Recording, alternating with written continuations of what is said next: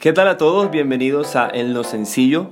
Yo soy David Lastra y bueno, para mí es un placer, un privilegio, de verdad, de todo corazón te lo digo, una honra que hayas dado clic y hayas entrado a ver este, que es el episodio número 4.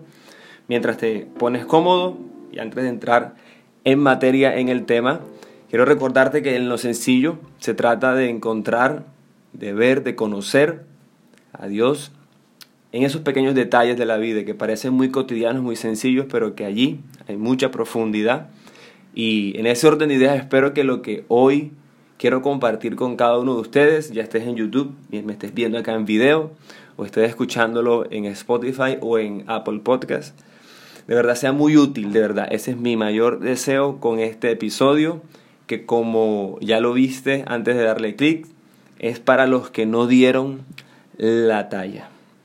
Imagínate que una vez, no hace mucho tiempo, exactamente hace un año más o menos, estaba de, de, vacaciones, bueno, vacaciones no estaba trabajando en otra ciudad y yo por lo común no soy mucho de comprar muchos zapatos. Yo acostumbro a tener dos, por mucho tres pares de zapatos y con esos batallo y me siento súper bien. Y esa ocasión dije voy a comprar unos tenis. Vi unos que me encantaron mucho, pero cuando me los probé no eran exactamente de mi talla. Pero quizás si, si estás en el, en el contexto, a veces uno compra algún zapato y uno tiene este dicho y es que no, después cede, después cede. El asunto fue que compré los tenis, me encantaron, todavía los tengo, han salido muy buenos, pero como no eran exactamente de mi talla, al principio me generaron una molestia muy fuerte en las uñas de los pies. Aquí siendo totalmente franco y sincero, duré aproximadamente a ver, como, como unos seis meses casi, con las uñas de los pies negras. Y no eran sucio y no era nada, era que se había maltratado. Me ha salido, creo que se le llama, bueno, se me escapa el nombre, si lo conoces, déjalo en los comentarios. Pero esto cuando la sangre queda como coagulada. En fin, el asunto fue que eh, me, me lamenté por mucho tiempo el dolor que estaba sintiendo, pero al mismo tiempo me hizo pensar eh, en otra cosa que siempre me ha pasado y es que cuando yo, bueno, hace unos años atrás, eh, tenía una costumbre, era cuando compraba ropa, porque yo soy una persona muy delgada, eh, no me encajaba, no me daba la talla, no me quedaba bien, entonces compraba de un pantalón de X talla y le pedía a una persona que cosiera que lo pudiera poner a mi medida. Y, y, empecé como a pensar un poquito en esto, ¿no? De los zapatos que no me quedaron, la ropa que no me quedó, y, creo, creo que lo mismo ocurre con personas, con lugares, con trabajos y con momentos de la vida. Es duro y es fuerte cuando a alguien le expresan o se siente uno que uno no dio la talla, la talla para un trabajo, eh, para una relación. Mm, he tenido momentos en mi vida donde no solamente no me dio la talla con un zapato con una camisa o con un pantalón, sino quizás porque llegué a sentir o a pensar que esa relación en la que estaba era y, ver luego que no. Entonces llega el pensamiento, ¿verdad? No di la talla. Eh, cuando quizás empiezas una carrera, también me pasó. Empecé una carrera a estudiarla y luego un tiempo la dejé y empecé otra y después la dejé y empecé un proyecto y después lo dejé. Entonces e, e, es algo aparentemente, eh, no sé, quizás para algunos no sea así, pero por lo menos para mí ha sido algo muy de mi vida, es intentar batallar con eso, de darme cuenta que muchas cosas, muchas personas, muchos momentos, quizás muchos trabajos no estaban hechos a mi medida. Y quiero que tengas esto presente, si no era tu talla, no era para ti. Si no era mi talla, no era para mí. A la final el zapato terminó cediendo, pero me causó dolor. Y creo que eso ocurre, eso mismo ocurre cuando uno insiste en estar en lugares, en estar en trabajos, en permanecer al lado de ciertas personas, insistir a veces en algunos casos, no es lo que realmente debemos hacer, porque puede que al final ceda, pero si no era tu talla, te causa dolor, te causa carga. Y algo que Jesús enseñó en Mateo, capítulo 11, verso 28 y 30, y a mí me encantó este, estas líneas, las estoy leyendo en la versión El mensaje, traducida del inglés al español, dice, estás cansado, desgastado, quemado en la religión, Dice Jesús, ven a mí, sal conmigo y recuperarás tu vida. te mostraré cómo descansar de verdad. Camina conmigo y trabaja conmigo. Observa cómo yo lo hago. Aprende los ritmos no forzados de la gracia. Y mira esta parte que me encantó muchísimo. Dice, no te pondré nada pesado o que no te quede bien. Hazme compañía y aprenderás a vivir con libertad y ligereza. Quiero que hagamos un pequeño pausa aquí.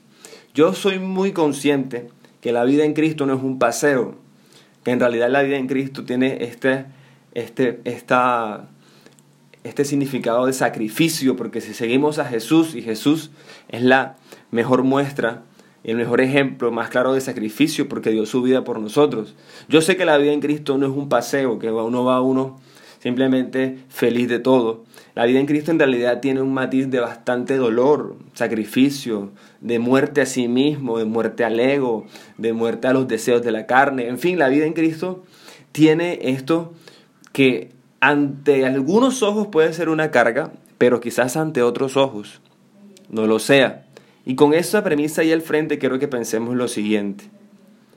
Si en Jesús encontramos libertad, pues algo que parece ilógico es pensar que libertad es sinónimo de carga.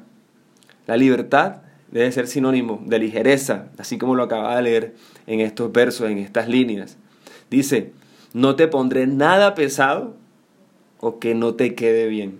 Ojo, Jesús nunca te va a poner personas al lado que te hagan peso o que no te queden bien. Ahora, quiero que saquemos dos conclusiones rápidas. La primera es que identifiquemos cuando lo que estamos haciendo, cuando lo que estamos viviendo no es de nuestra talla. Es duro. Quizás pasas mucho tiempo en un lugar, pasas mucho tiempo con ciertas personas, pasas mucho tiempo haciendo X, Y actividad. Y a veces es complicado reconocer y decir, yo creo que no hago parte de esto. Yo creo que no me identifico con esta persona, yo creo, y, obviamente no, no es que eso sea por emociones y que de un momento a otro, no, ya no me queda, ya, chao, no, creo que eh, eh, debemos ser muy conscientes de que no se trata de algo emocional, se trata de cuando ya tú te estás dando cuenta, quizás por meses, por años, que no casa, que no va, y quizás llevas una relación con alguien y tú insistes, insistes, insistes y luego un tiempo te, das cuenta y dices, no, entonces no es de tu talla. Alguna amistad que quizás puede ser muy buena, pero al final no va con tu misma visión, con tus mismos principios, no es de tu talla. Entonces hay que identificar, identificar cuándo no es de nuestra talla. Pero lo segundo es identificar, identificar, perdón, cuándo sí debemos esforzarnos para estar a la medida. Porque esto no es un mensaje para no, si no te sientes bien, entonces vete, porque te puedes quizás pasar toda la vida sin encajar en ningún lugar, sin encajar con nadie, sin encajar en ningún sitio. No, no, no, no me refiero a eso.